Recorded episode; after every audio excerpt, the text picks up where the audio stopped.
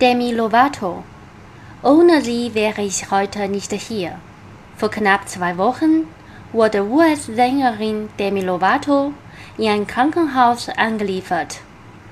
Grund dafür, so Medienberichten zufolge, eine Überdosis einer unbekannten Substanz gewesen sei.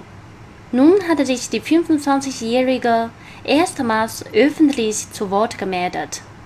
Sie habe ihre Suchtprobleme nie verschwiegen, schrieb Lovato in einer längeren Botschaft auf Instagram. Diese Krankheit verschwindet nicht einfach.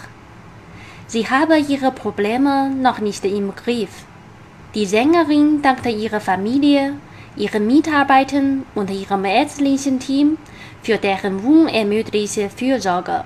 Ohne sie wäre ich heute nicht hier, um diesen Brief an euch alle zu schreiben, schrieb Lovato weiter. Bereits in der Vergangenheit hat Lovato über Drogenabhängigkeit und psychische Probleme geredet.